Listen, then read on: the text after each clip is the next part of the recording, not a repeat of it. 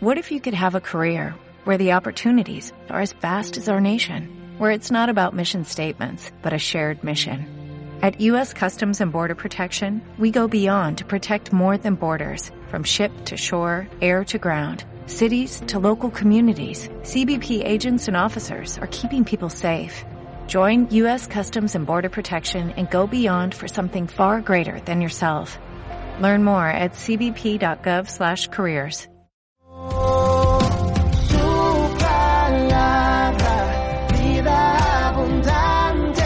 Es momento de escuchar nuestro mensaje de vida.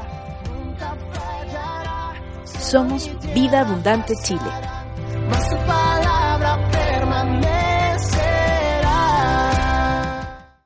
Hemos estado hablando durante este año difícil. ¿Ha sido un año difícil? Más o menos parece. Ha sido un año duro, ¿no? Un año difícil para la iglesia, un año difícil para el país, otros con problemas familiares, algunos se les juntaron más cosas. Pero en medio de todo esto ha estado el Señor gobernando nuestras vidas, orquestando cada detalle de nuestras vidas. A Dios nada se le escapa, Él es el Dios soberano, más allá de los presidentes, más allá de los gobiernos. El Señor está por sobre todos los reyes de la tierra, por sobre todos los señores de la tierra. Amén. Lo mismo que nuestra iglesia, nuestra congregación ha sufrido remesones duros, difíciles, pero gracias a Dios por los que están, por los que han permanecido. Eh, Dios dice que va por su oveja, las ovejas oyen la voz del pastor. Finalmente están los que tienen que estar. Dios pone, Dios saca, amén. Y raya para la suma, podemos decir, Ebenecer, hasta aquí nos ayudó Jehová. Y lo seguirá haciendo porque Dios es fiel, Dios es misericordioso, a pesar de nosotros, a pesar de nuestros errores, a pesar de nuestra falta, de nuestros pecados. Dios es fiel y justo para perdonar, para restaurar, para levantar. Amén. Y justamente hace unos meses de predicar sobre temáticas como Nehemías, la reconstrucción del templo, de la ciudad, la reconstrucción espiritual, eh, predicar sobre la unidad, porque es fundamental estar unidos, es fundamental para que vayamos todos como cuerpo para el mismo lado, donde Dios quiera llevarnos. Amén. Y seguimos en esta temática, porque nosotros somos menos porfiados los humanos terrenales. y hay que seguir entendiendo que hay una restauración que lograr como cuerpo, como iglesia, una restauración espiritual del corazón, del cuerpo. Recordemos que somos todos miembros de un solo cuerpo. Esta iglesia no es un cuerpo diferente a de otras iglesias, somos todo una sola iglesia universal. Somos iglesias locales, pero pertenecemos todos a un mismo cuerpo. Amén. Y hoy día nos toca predicar, compartir sobre la restauración basada en el amor. Amémonos unos a otros. ¿Cuánto aman a sus hermanos? Nadie. ¿Cuánto aman a sus hermanos? ¿Ama a su hermano? ¿Ama a su hermano? Vamos a primera de Juan 4, 7, 11. Pasita, por favor. Juan, Juan escribió estas cartas. Si bien no se sabe si primera de Juan era derechamente una carta por la forma en que se escribió, en esos tiempos se acostumbraba a dar una salutación, ¿ah? presentarse, terminar con un saludo final. Eh, pero Primera de Juan no está escrita así. Queda la duda si es una carta, pero digamos que es una carta. Puede que sea una prédica, no sabemos. Pero digamos que es la primera carta de Juan. Los amantes de Juan puede que estén ahí mentalizando el tema. Primera de Juan 4, 7 al 11. Amados, Aquí está hablando Juan a las iglesias. Amados, amémonos unos a otros. ¿Por qué? Porque el amor es de Dios. Todo aquel que ama es nacido de Dios y conoce a Dios. El que no ama no ha conocido a Dios. ¿Por qué? Porque Dios es amor. En esto se mostró el amor de Dios para con nosotros. ¿Cómo se mostró? en que Dios envió a su Hijo unigénito al mundo para que vivamos por Él. En esto consiste el amor, no en que nosotros hayamos amado a Dios, sino en que Él nos amó a nosotros y envió a su Hijo en propiciación, ya vamos a explicar eso, por nuestros pecados. Amados, si Dios así nos ha amado, también debemos amarnos unos a otros. Está súper claro de qué está hablando Juan en esta carta, ¿verdad? ¿Sobre qué está hablando? Sobre el amor. Lo repite varias veces. Amados, amémonos, amor. ¿Verdad? La palabra clave ahí es amor. Y podemos ver dos puntos principales, Pasita. Dos puntos principales en este texto. Primero, Dios nos mostró su amor y conocimos su amor. Y segundo punto, debemos amarnos como Dios nos amó. Si Dios nos mostró su amor y hemos conocido su amor, entonces debemos amarnos como Él nos amó. Primera de Juan 4, 9 a 10. Vamos a ir de lo macro a lo micro. Lo macro, lo grande es que Dios nos amó. Amén. Y como Dios nos amó, podemos amarnos nosotros. Amén. Vamos a lo macro. En esto se mostró el amor de Dios. Estoy leyendo del 9 al 10. En esto se mostró el amor de Dios. ¿Para quién? Para con nosotros. ¿Qué hizo Dios? ¿Por qué Dios mostró su amor? ¿Por qué Dios tuvo que mandar a su Hijo a morir por nosotros? Quiero que veamos en este primer punto cuál era nuestra condición terrible para que Dios nos amara.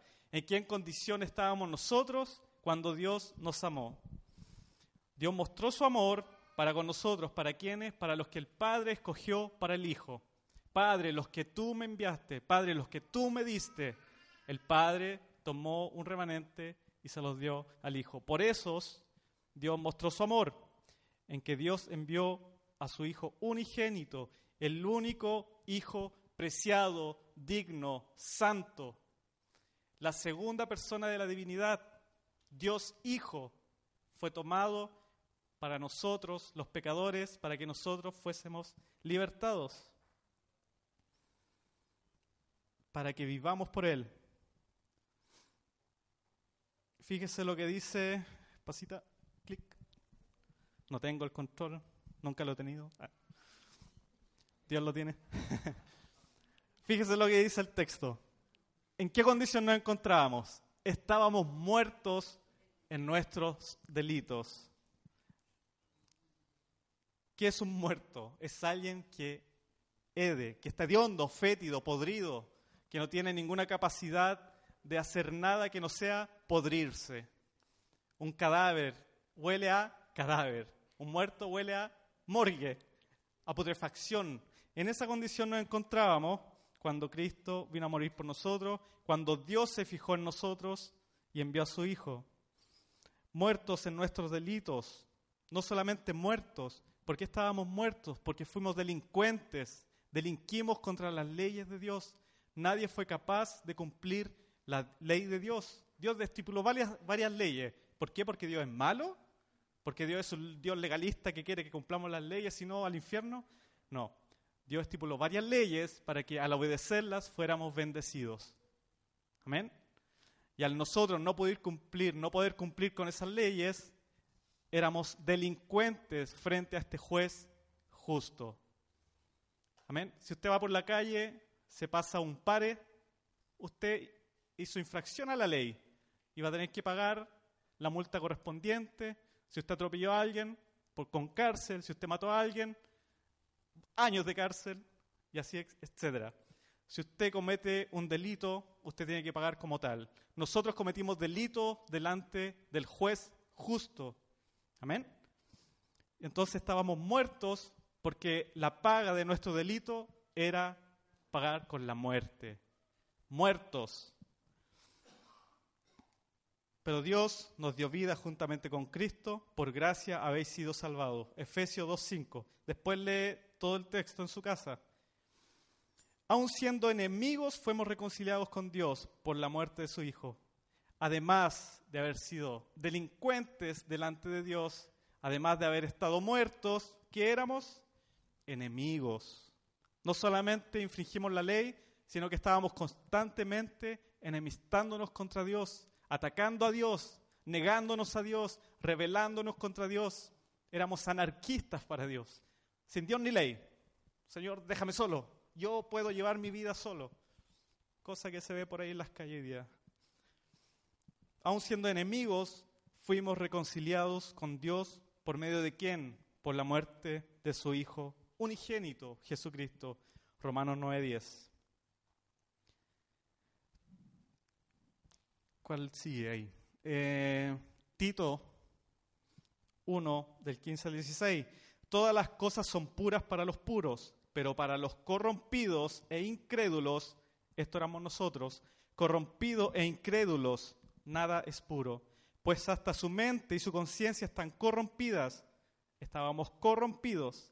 Profesan conocer a Dios, pero con los hechos lo niegan, siendo abominables y rebeldes, reprobados en cuanto a toda buena obra. Tito 1 del 15 al 16. Éramos abominables, rebeldes, reprobados, corrompidos, incrédulos, muertos, infractores de la ley, enemigos de Dios.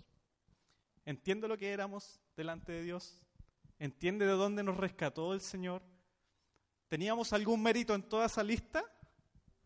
¿Hay algún mérito para que Dios dijera, ah, este, este, sí, a este lo rescato, a este no, este es muy hediondo muerto, ah, no, este me ha faltado muchas veces a la ley. Ninguno de nosotros tenía méritos para que Dios nos rescatara, porque es por gracia y no por obras. La salvación es un regalo que no merece ni usted, ni yo, ni nadie.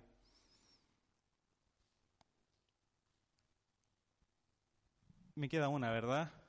Éramos débiles, impíos y pecadores. Romanos 5, 6, 8. Lo voy a leer.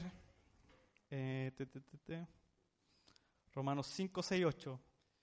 Cristo, cuando aún éramos débiles, a su tiempo murió por los impíos. ¿Por quiénes murió? Por los impíos. Impíos. Usted puede decir que yo era un impío. Usted diga, soy un, era un impío. Era un muerto, un infractor, un pecador, un enemigo. Cuando aún éramos débiles, éramos débiles, a su tiempo murió por los impíos. Ciertamente apenas morirá alguno por un justo. Con suerte morirá alguno por un justo. ¿Cuántos tienen hijos aquí? Hay varios padres y madres. ¿Usted sería capaz de tomar la vida de su hijo y decirle, mira hijo, pasó lo siguiente, ayer vino un delincuente, atentó contra nuestras vidas, quiso matarnos, asesinarnos, eh, nos atacó, pero la, justicia lo tomó y lo llevó preso y ahora lo van a condenar a muerte. La única forma, hijo, de que ese delincuente salga con vida y salvo y limpio es de que tú vayas y tomes su lugar en la silla eléctrica o con la vacuna de muerte, como sea. Tú anda y toma su lugar, pon tu vida por él. ¿usted sería capaz de entregar a su hijo para que un delincuente que atentó contra, atentó contra su vida, contra su familia, sea libre? Nadie sería capaz de eso. Acá dice el texto, ciertamente apenas morirá alguno por un justo. Con todo pudiera ser que alguien tuviera el valor de morir por el bueno. Como mucho, alguien podría morir por el bueno. No hay ninguno bueno.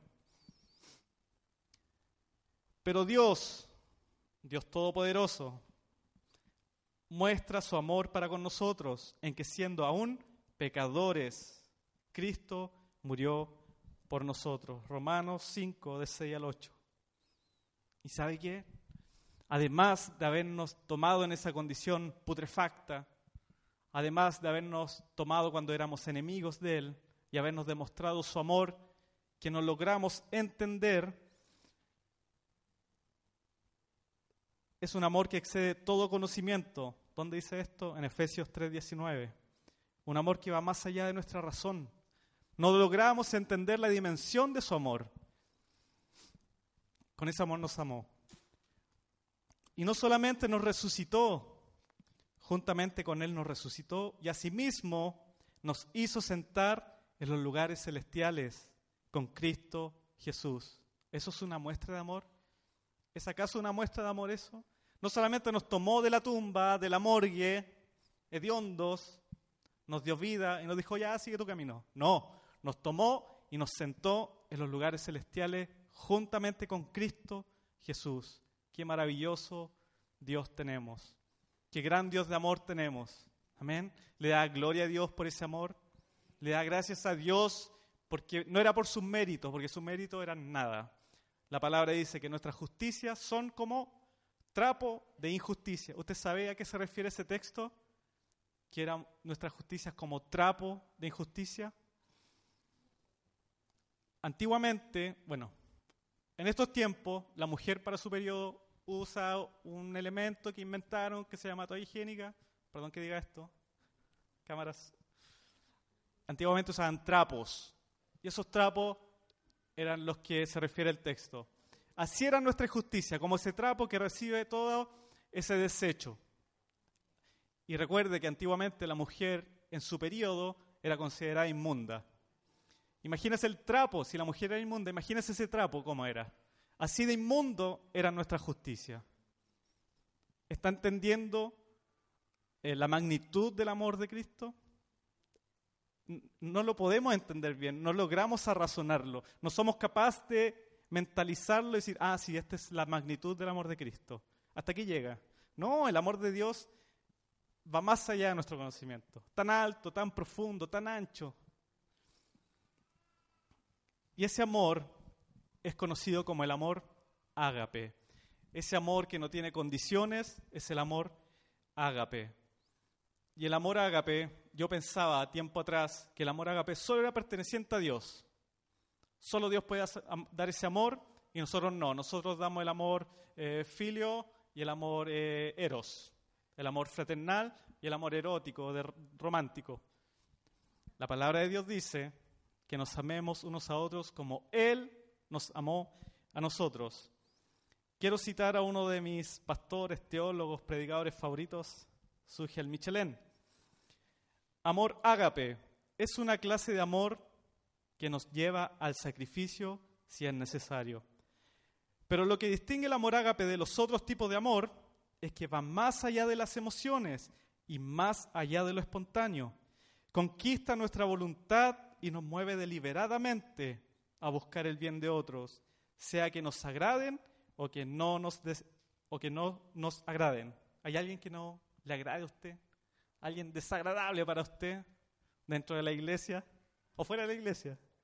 El segundo mandamiento es ama a tu prójimo como a ti mismo.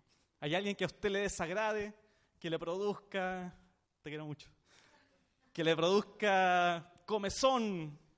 ¿Hay alguien que a usted le, le moleste químicamente, que no soporta? No, este gallo insoportable, su carácter me, me carcome. El amor ágape va más allá de las circunstancias, va más allá de las emociones, de los sentimientos. Es el mismo Sugel Michelin quien cita a eh, Barclay, que es un teólogo estudioso del Nuevo Testamento, experto en griego. Este ágape, este amor cristiano, no es una simple experiencia emocional que nos viene espontáneamente. Es un principio deliberado de la mente, una conquista deliberada, una proeza de la voluntad, es la facultad de amar lo que no es amable. Eso éramos nosotros, no éramos amables. De amar a la gente que no nos gusta. ¿Hay alguien que no le guste? El cristianismo demanda que tengamos en todo tiempo una cierta actitud mental y una cierta inclinación benevolente hacia los demás sin importarnos su condición. Fíjese que dice deliberadamente. ¿Qué es deliberadamente? que se hace de forma voluntaria e intencionada después de haberlo pensado. Yo decido amar a mi hermano. Yo decido a pesar de mi hermano. Yo decido, aunque me moleste su forma de hablar, de vestir, de comer, a pesar de mi hermano, yo decido deliberadamente amarlo, porque Dios nos amó deliberadamente a nosotros. Amén. A pesar de nosotros, a pesar de que éramos delincuentes, enemigos, muertos, etcétera, etcétera. Y es el mismo Dios que nos amó, que nos dice, ámense los unos a los otros. ¿Y cómo lo hacemos, Señor? ¿Cómo lo hacemos si somos tan imperfectos? ¿Cómo lo hacemos si yo mismo soy desagradable con otros? ¿Cómo lo hacemos, Señor, si siempre estamos no somos perfectos, hay discusiones, hay problemas, hay pleitos. Romanos 5:5, y la esperanza no nos defrauda, porque el amor de Dios ha sido derramado ¿Dónde? En nuestros corazones, por el Espíritu Santo que nos fue dado. Ahí está la clave. La diferencia entre los creyentes, los hijos de Dios y el mundo es el Espíritu Santo, la tercera persona de la divinidad que habita en nuestros corazones. El amor de Dios ha sido derramado por el Espíritu Santo que está en nosotros. ¿Tiene alguna excusa para no amar a su hermano? ¿Tenemos alguna excusa? Si usted tiene al Espíritu Santo, puede amar a su hermano. Si usted no ama a su hermano, no tiene al Espíritu Santo. Si no tiene al Espíritu Santo, sigue en muerte. Pasamos al punto 2. Debemos amarnos como Dios nos amó. Juan, primera de Juan 4, versículo 7. El que, todo lo que leímos al principio, concentrémonos en el 7. Amados, amémonos unos a otros, porque el amor es de quién? De Dios. ¿Y está Dios habitando en nosotros? ¿Por medio de quién? Del Espíritu Santo. Todo aquel que ama es nacido de Dios y conoce a Dios. ¿Usted es una nueva criatura? ¿Nació de nuevo? ¿Dios le dio una nueva vida? ¿Usted puede decir que conoce a Dios? Todo aquel que ama es nacido de Dios y conoce a Dios. El que no ama no ha conocido a Dios porque Dios es amor. Eh, me acuerdo cuando éramos chicos con mi hermano, tengo dos hermanos. Un hermano me, me, supera en, una, en un año, tiene un año más que yo, no voy a decir cuánto, y una hermana que tiene nueve años menos que yo. Y con mi hermano, como nos llevamos tan por, por tan poco, andábamos juntos para todos lados. Y, mi papá se afeitaba en el baño, con las prestobarbas azules, la típica, la T. se afeitaba y nosotros lo queríamos imitar, pues éramos chicos, cuatro cinco años, y queríamos hacer lo mismo que, el padre, porque nuestro papá era nuestro referente, queríamos hacer todo lo que hacía porque para nosotros estaba bien, queríamos imitarlo en todo. Entonces mi papá nos daba la presto barba vieja, con Gillette, nada sin Gillette, le sacaba la Gillette y nos daba las presto barbas viejas, entonces con el plastiquito nos echábamos jabón también y empezábamos a afeitarnos con, eh, hoy día no tengo tanto pelo, en ese tiempo menos y le hacíamos y le hacíamos, no salía nada, pues. pero como mi papá lo estaba haciendo, nosotros lo imitábamos. Y fíjese lo que dice Efesios 5, del 1 al 2. Sed pues imitadores de Dios como hijos amados. ¿A quién debemos imitar? A Dios. ¿Por qué? Porque somos sus hijos. Y andad en amor, caminad en amor andad, avanzar en amor, como también Cristo nos amó y se entregó a sí mismo por nosotros, ofrenda y sacrificio a Dios en olor fragante. ¿Qué debemos hacer? Imitar a nuestro Padre, el que nos tomó, nos trajo a vida, nos adoptó como sus hijos, dice la palabra. Nosotros fuimos adoptados por Dios. Imitarlo y andad en amor, como también Cristo nos amó pero no era el Padre, Cristo también. Cristo tomó voluntariamente su vida en obediencia al Padre y dijo, yo voy a ir y voy a dar toda mi vida en una cruz para que ellos tengan vida. Y yo le dije que él iba a explicar lo que era propiciación. Me lo salté. Eh, vuelvo atrás, versículo 10. En esto consiste el amor, no en que nosotros hayamos amado a Dios, sino en que Él nos amó a nosotros y envió a su Hijo en propiciación por nuestros pecados. Que Cristo haya sido puesto en propiciación por nuestros pecados significa que la ira de Dios fue removida porque Dios estaba airado con el pecador, una ira justa, una ira santa sobre nosotros los pecadores. Y toda esa ira que Dios tenía acumulada cayó sobre Cristo en el madero. ¿Recuerdan la oración que Cristo le hace al Padre? Padre, si es posible que pase de mí esta copa. ¿A qué copa se refería? A la copa de la ira de Dios. Padre, si es posible, Cristo sabía qué significaba cargar con toda la ira de Dios. Y toda esa ira de Dios debía caer sobre nosotros, sobre todos los pecadores. Y eso es eso significa que Jesús fue propiciación entiende lo que hizo Dios, lo que hizo Cristo por nosotros? ¿Logramos entender hasta ahí?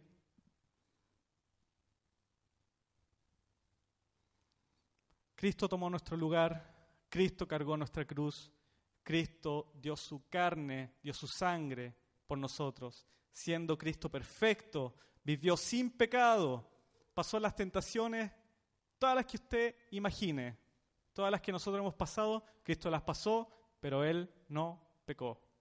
Y ese Dios hecho hombre, perfecto, santo, digno, tomó nuestro lugar. ¿Tiene explicación ese amor? ¿Le hace sentido ese amor ágape? No tiene sentido, ¿verdad?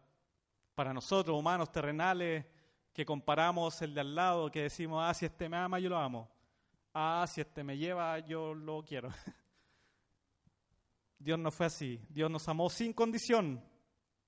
Y Juan, primera de Juan, versículo 4, 11, amados, si Dios así nos ha amado, también debemos amarnos unos a otros sigue repitiendo, si Dios así nos amó, nos amó, amémonos unos a otros. Primera de Juan 2, 9 al 11. Es el mismo Juan, en la misma carta, un poco antes, hablando del amor. El que dice que está en luz, ¿hay alguno en luz? ¿Ha conocido la luz de Cristo? Amén. El que dice que está en luz y odia a su hermano, está todavía en tinieblas. ¿Hay alguien que odia a su hermano? No levante la mano. Si usted tiene algún problema, algún conflicto con alguien de la iglesia, de esta iglesia, de otra iglesia, de su familia, de algún colega, de su jefe, si tiene algún problema y usted está sintiendo odio por esa persona, está sintiendo celo, rencor, envidia, posiblemente está caminando en tinieblas. A lo mejor es un hijo de Dios usted. A lo mejor sí es un hijo de Dios rescatado por amor. Pero ¿está buscando a Dios como Dios pide que le busquemos? ¿Está viviendo en la luz o está viviendo en las tinieblas? Si vivimos en las tinieblas, vamos a andar en la carne y la carne nos va a llevar a pecar. Los frutos de la carne, ¿se acuerda cuáles son?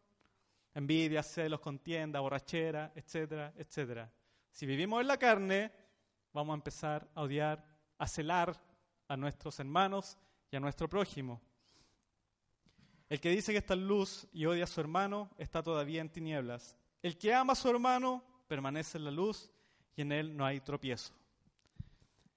Hemos visto que la evidencia clara para poder decir que somos hijos de Dios es que amamos a los hermanos, es que amamos al prójimo. ¿A quién le gusta ver películas o series de detectives? A mí también. Ahí levanta la mano. En las películas de detectives buscan e-, evidencias para dar con el asesino, para ver en qué circunstancia murió fulano.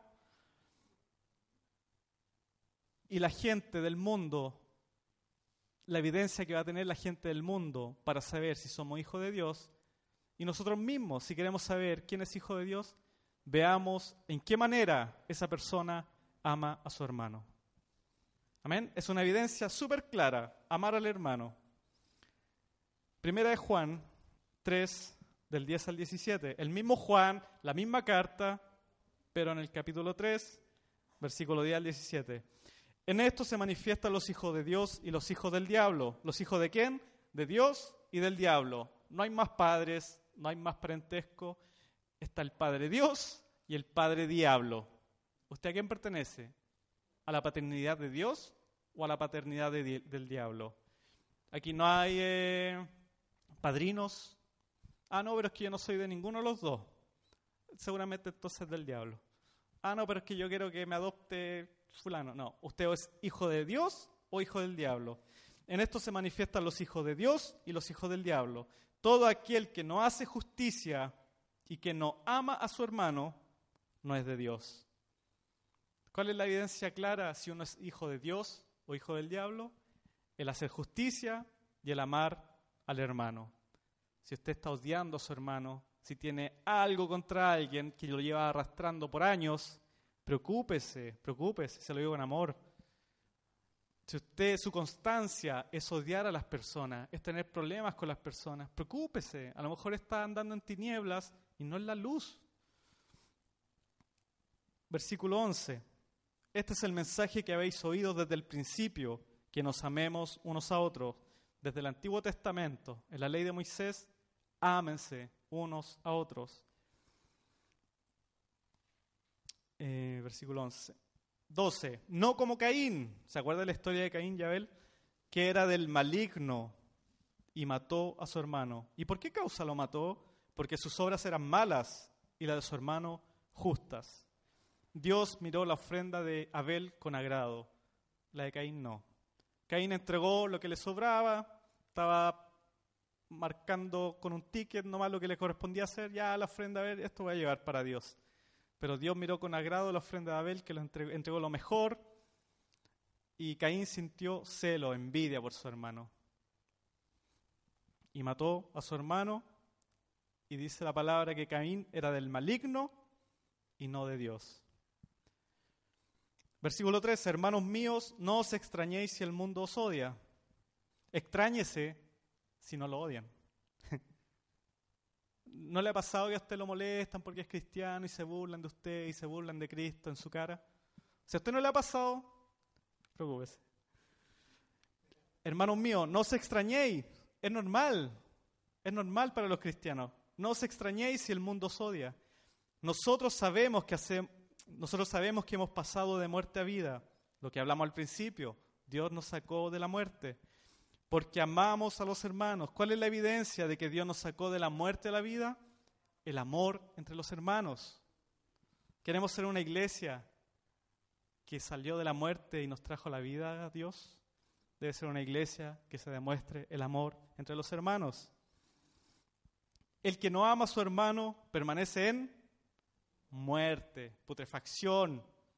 No ha sido rescatado de la muerte. Todo aquel que odia a su hermano es Mire, qué heavy. El que odia a su hermano es homicida. No solamente usted le está haciendo un desprecio, la ley del hielo, no solamente usted le está diciendo a lo mejor palabras feas, usted está asesinando a su hermano cuando lo odia. Su pecado es comparado con un homicida. Su pecado es igual al de un asesino cuando usted odia a su hermano. ¿Quiere odiar o quiere amar a su hermano ahora? y sabéis que ningún homicida tiene vida eterna permanente en él. En esto hemos conocido el amor, en que Él, Jesucristo, puso su vida por nosotros. También nosotros, ojo, esta es la manera que debemos amar, también nosotros debemos poner nuestras vidas por los hermanos. Y el amor es práctico, el amor no se queda en la teoría. Pero el que tiene bienes de este mundo y ve a su hermano tener necesidad y cierra contra él su corazón, cómo mora el amor de Dios en él. Hijitos míos, no amemos de palabra ni de lengua, sino de hecho y en verdad. El amor no se queda en un papel, el amor no se queda en un juguito al final de la reunión o en un WhatsApp. El amor conlleva hechos, hechos que demuestren que estás y estamos amándonos. Amén. Oye, hermano, ¿sabéis qué? Mira, yo sé que son las 4 de la mañana, pero mi hija se enfermó. ¿Puedes venir a orar, por favor? Ah, chuta, es que mañana trabajo. Chuta, es que es muy tarde y no puede ir el pastor. por el pastor. hermano, si usted ama a su hermano, vístase y vaya a orar por la necesidad del hermano. Con hechos y en verdad. Eh, la otra vez hablaba con un colega, no es cristiano, es muerto, hablaba con un colega, eh, con amor, con amor. Y este colega me contaba que él tuvo una polola y estaba súper enamorado. Y, y estuvieron harto tiempo conviviendo, creo. Y terminaron. Terminaron la relación y este cabrón quedó súper mal, po. quedó mal, no sabía qué hacer, se puso a escuchar música romántica, y lloraba. Y se puso a tomar y llamó a unos amigos. Amigos del mundo, amor filial llamó a unos amigos y los amigos que hicieron fueron a acompañarlo y estuvieron hasta como las 5 de la mañana y al otro día había que ir a trabajar. ¿Cuánto más nosotros, que somos hijos de Dios, que tenemos un amor incondicional con el cual debemos amarnos? Los amigos curaditos seguramente, eh, piscoleando, dieron la, la, pelea hasta las 5 de la mañana. Me imagino el otro día cómo andaban. ¿Cuánto más nosotros que tenemos al Espíritu Santo en nuestros corazones? Demostrar el amor. Voy terminando. Santiago 2, 14 al 17 dice que la fe sin obra es muerta. Si usted dice que tiene fe, pero no lo demuestra con hechos, su fe no sirve de nada, su fe está muerta. Usted nunca recibió a Cristo, usted nunca reconoció el amor de Dios en su vida, usted nunca tuvo al Espíritu Santo en usted. La fe debe llevar obras. Y eso es una muestra de amor en hechos y en verdad. Mire el ejemplo que pone Santiago. Si un hermano o una hermana están desnudos y tienen necesidad del mantenimiento de cada día, y alguno de vosotros les dice, id en paz, calentados y saciados, pero no le dais las cosas que son necesarias para el cuerpo, ¿de qué aprovecha? ¿De qué aprovecha que usted le diga, ah, anda nomás, tranquilo, confía en Dios, voy a estar orando desde mi comodidad de la casa?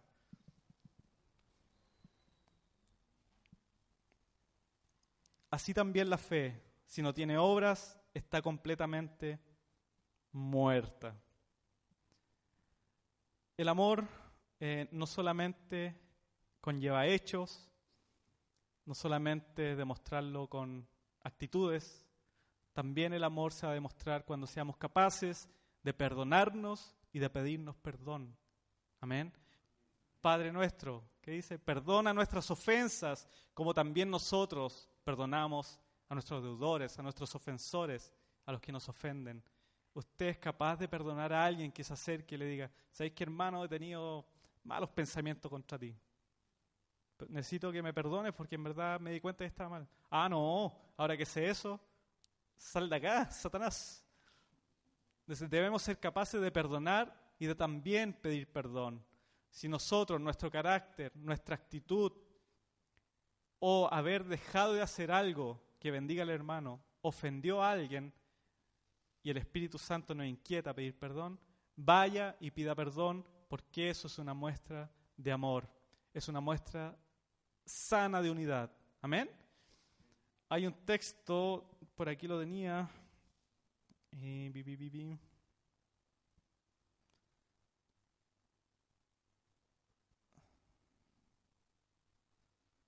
Ya no lo encuentro. Pero dice que el amor cubrirá multitud de pecados. El amor cubrirá multitud de pecados.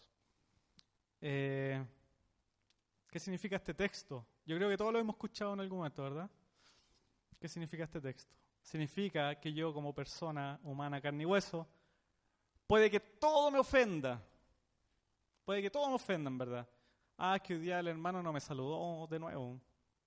No lo voy a saludar hasta que él me salude. Ah, es que hoy día el hermano pasó en auto, no me vio y no me llevó. No le voy a hablar más hasta que él me hable. Todo me molesta, a lo mejor puede que todo me moleste.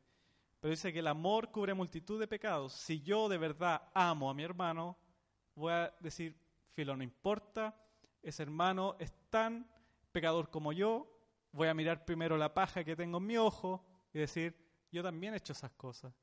Yo también he ofendido a otros. No importa, lo perdono y no voy a contar su error como pecado contra mí.